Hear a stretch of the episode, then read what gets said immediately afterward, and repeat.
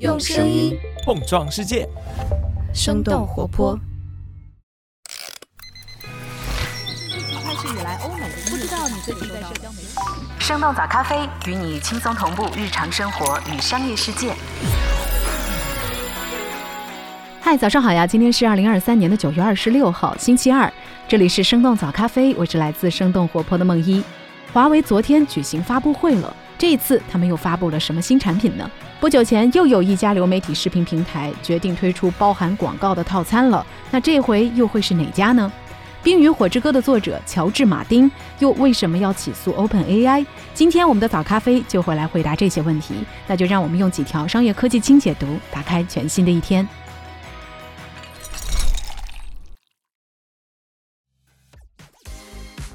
华为召开秋季新品发布会。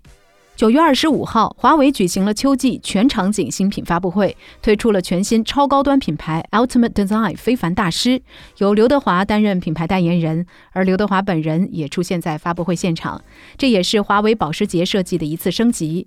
在发布会上，华为一系列的产品都推出了非凡大师的版本。其中，华为的首款黄金智能腕表，在表圈镶嵌了六段 18K 金条，售价接近两万两千元。而 Mate 60 RS 非凡大师版的起售价也接近一万两千元。华为高管余承东表示，Mate 60系列推出以来广受消费者的喜爱，目前正在加班加点紧急生产。华为还发布了平板电脑、手写笔、智慧屏和蓝牙耳机等等新产品。阿里旗下幺六八八严选上线 Plus 会员店，主打山姆平替。九月二十二号，阿里旗下的工厂品牌直销平台幺六八八严选正式上线了 Plus 会员店。这是继盒马之后又一个对标山姆的阿里系公司。前不久，盒马已经和山姆进行了多轮的价格战。幺六八八严选负责人表示，Plus 会员店只向幺六八八的付费会员用户提供服务，目前他们有将近一百五十万会员。财新的报道显示，幺六八八严选在去年九月上线，相当于是幺六八八里的天猫，主打品牌平替，售卖来自品牌源头工厂的同款、同工、同料，甚至是同一生产线的产品。幺六八八严选负责人在接受财新采访时表示，Plus 会员店想要接住用户在淘宝里没有被满足的需求，来应对外部的竞争。高盛发布的数据显示，在二零一九到二零二二这四年的时间里，淘宝天猫在电商行业的市场份额下降了三分之一左右。京东、拼多多以及迅速崛起的抖音、快手都在蚕食他们的市场。苹果计划把印度的生产规模扩大五倍，达到四百亿美元。根据彭博社九月二十四号的报道，未来五年时间里，苹果计划把在印度的生产规模扩大五倍以上，达到四百亿美元。上一财年，苹果在印度的生产规模已经达到了七十多亿美元。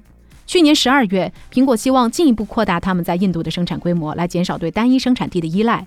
目前，苹果已经开始在印度生产 iPhone。今年刚刚推出的 iPhone 十五系列当中，苹果第一次在首发日销售了印度制造的 iPhone 产品。按照计划，明年印度也将会开始生产 AirPods 耳机。另外，根据印度本地媒体的报道，苹果也已经成为了印度最大的手机出口商。印度技术部副部长表示，他们希望到2026年把印度电子产业的规模扩大到三千亿美元。Meta 将推出 AI 聊天机器人，吸引年轻用户。根据《华尔街日报》9月25号的报道，Meta 计划推出一款人工智能聊天机器人，用户可以选择不同性格的 AI 来进行对话，Meta 可以借此来吸引年轻用户。目前这款机器人正在进行测试，预计会在周三的 Meta Connect 活动上来亮相。除了不同的性格，这些机器人也能够完成编程和一系列其他的任务。Instagram 的高管表示，年轻用户更加适应聊天机器人这样的新技术。同时，Meta 开发聊天机器人也为了延长年轻用户的使用时长，从而可以增加 Meta 投放广告的机会。TikTok 正在试图把 Google 和维基百科装进应用。根据科技媒体 TechCrunch 九月二十二号的报道，TikTok 正在把 Google 搜索和维基百科整合到自己的搜索结果页面当中。当用户使用 TikTok 进行搜索的时候，可以一键跳转到 Google 搜索或者是显示维基百科的页面。TikTok 的发言人表示，他们正在测试把一些第三方服务集成到自己的软件当中。不过，目前并不是所有的搜索关键词都能够触发第三方的应用。TechCrunch 的分析认为，随着 TikTok 向各个方向扩张，他们想要满足用户上网的所有需求，而不仅仅是播放洗脑的短视频。亚马逊计划明年在 Prime Video 当中来加入广告。九月二十二号，亚马逊宣布将会从明年年初开始，在旗下的流媒体平台 Prime Video 节目当中来加入广告。亚马逊会先在英国、美国、德国还有加拿大等等主要市场来推出，随后扩展到其他地区。亚马逊表示，明年不会调整 Prime 会员的售价，但是会面向美国的 Prime 会员提供新的无广告套餐。无广告套餐每个月的费用比有广告的版本要贵上二点九九美元。不过，在无广告的套餐当中，一些体育赛事的现场转播还是会包含广告。亚马逊表示，Prime Video 上的广告数量会比有线电视和其他流媒体平台更少。最近一年，海外的流媒体巨头一直在尝试通过增加广告、打击密码共享以及削减成本等等手段来让流媒体业务盈利。在亚马逊加入广告之后，苹果的 Apple TV 是唯一一个没有广告的流媒体服务。奈飞从去年开始提供广告计划，最近他们也删除了最便宜的无广告计划，来推动更多的用户来订阅会员。这个月，YouTube 也在尝试在电视节目中插播少量的广告。GGV 纪元资本一分为二，分别聚焦中美市场。九月二十二号，风险投资机构 GGV 纪元资本宣布将会分拆为两个机构，启用完全独立的品牌，预计将会在明年三月完成分拆。分拆之后，美国机构还叫 GGV，将会负责美洲、欧洲、以色列和印度的业务，办公室位于硅谷和纽约。而亚洲机构去掉了 GGV，只叫做纪元资本，总部设在新加坡，负责中国、东南亚和南亚的业务。GGV 成立于2000年，2005年在中国上海设立办事处，在中国开展投资业务已经超过十八年，也是最早一批投资中国的美元风险投资机构。他们投资的项目包括阿里、百度、滴滴、小红书，还有小鹏等等公司。分拆之前，GGV 保持着良好的业绩。截止到去年，他们的累计资产管理规模已经达到了九十二亿美元，在华投资项目的内部收益率超过了百分之五十。最近，越来越多的美元基金宣布本土化，除了 GGV，红杉资本也在六月宣布一分为三，蓝驰创投也宣布不再与硅谷的风投 Blue Run 共享英文品牌名。乔治·马丁等等多位知名作家对 OpenAI 提起诉讼。九月十九号，十七位知名作家通过全美作家协会向纽约曼哈顿联邦法院提起了针对 OpenAI 的集体诉讼。这些作家包括《冰与火之歌》的作者乔治·马丁，《自由》的作者乔纳森·弗兰岑等人。作家们表示，ChatGPT 及其背后的大语言模型严重威胁了作家们的生计。他们的作品在未经同意的情况下就被拿去做训练了。ChatGPT 还被用来生成低质量的电子书。在《冰与火之歌》还没有完结的情况下，已经有人拿着 ChatGPT 生成了小说最后两部的内容。今年以来，OpenAI 在版权问题上的法律纠纷不断，已经有作家、编剧、艺术家等等群体对 OpenAI 提起了类似的诉讼。另外，《纽约时报》也在考虑起诉 OpenAI。人工智能版权方面的专家认为，考虑到作家们所拥有的版权，这次的案件将会成为众多针对 OpenAI 诉讼当中最重要的一起。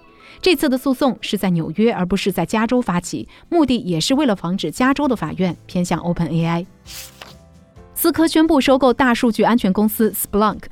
九月二十一号，全球最大的计算机网络设备制造商思科宣布与大数据安全公司 Splunk 达成意向收购协议，这是思科史上最大的一笔交易，二百八十亿美元的收购标的价，大约占到了思科市值的百分之十三。Splunk 这家公司成立于2003年，2012年登陆纳斯达克。他们的日志分析产品能够帮助企业监控和分析数据，降低被黑客攻击的风险。思科的 CEO 表示，收购 Splunk 可以让思科具备网络安全的全站能力，从对安全威胁的探测和反应，升级到威胁的预测和提前阻止。财新的分析认为，路由器起家的思科早年通过频繁收购，打入了半导体和数据中心赛道。而近十年来，随着网络设备硬件需求的放缓，思科已经向软件、服务等等业务来转型，采用的方法同样是密集收购。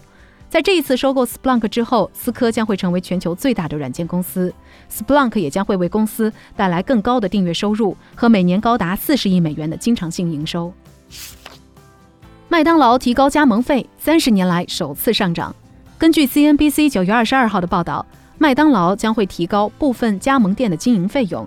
从二零二四年起，美国地区的特许经营费率从营业额的百分之四提高到百分之五，这是近三十年来麦当劳首次提高特许经营费。这个新的规定不会影响已有的特许经营者，但开设新餐厅的店主将会支付更高的费用。管理层表示，提高费用将会帮助麦当劳保持竞争优势。麦当劳在全美拥有大约一万多家餐厅，其中百分之九十五由特许经营商来经营。经营者日常要向麦当劳缴纳的费用，除了特许经营费之外，还有租金和麦当劳 App 的使用年费等等。麦当劳的业绩并没有受到经济波动的影响，在通胀的压力之下，麦当劳今年第二季度的收入还同比增长了百分之十四。那说到这儿，也想来问问你，你是麦门信徒吗？麦当劳有什么让你持续复购的单品呢？欢迎大家在评论区和我们一块儿来聊聊。在结束今天的节目之前，还想要提醒一下大家，千万别走开，别忘了今日份的早起日常小彩蛋，有更多的惊喜等待你的发现。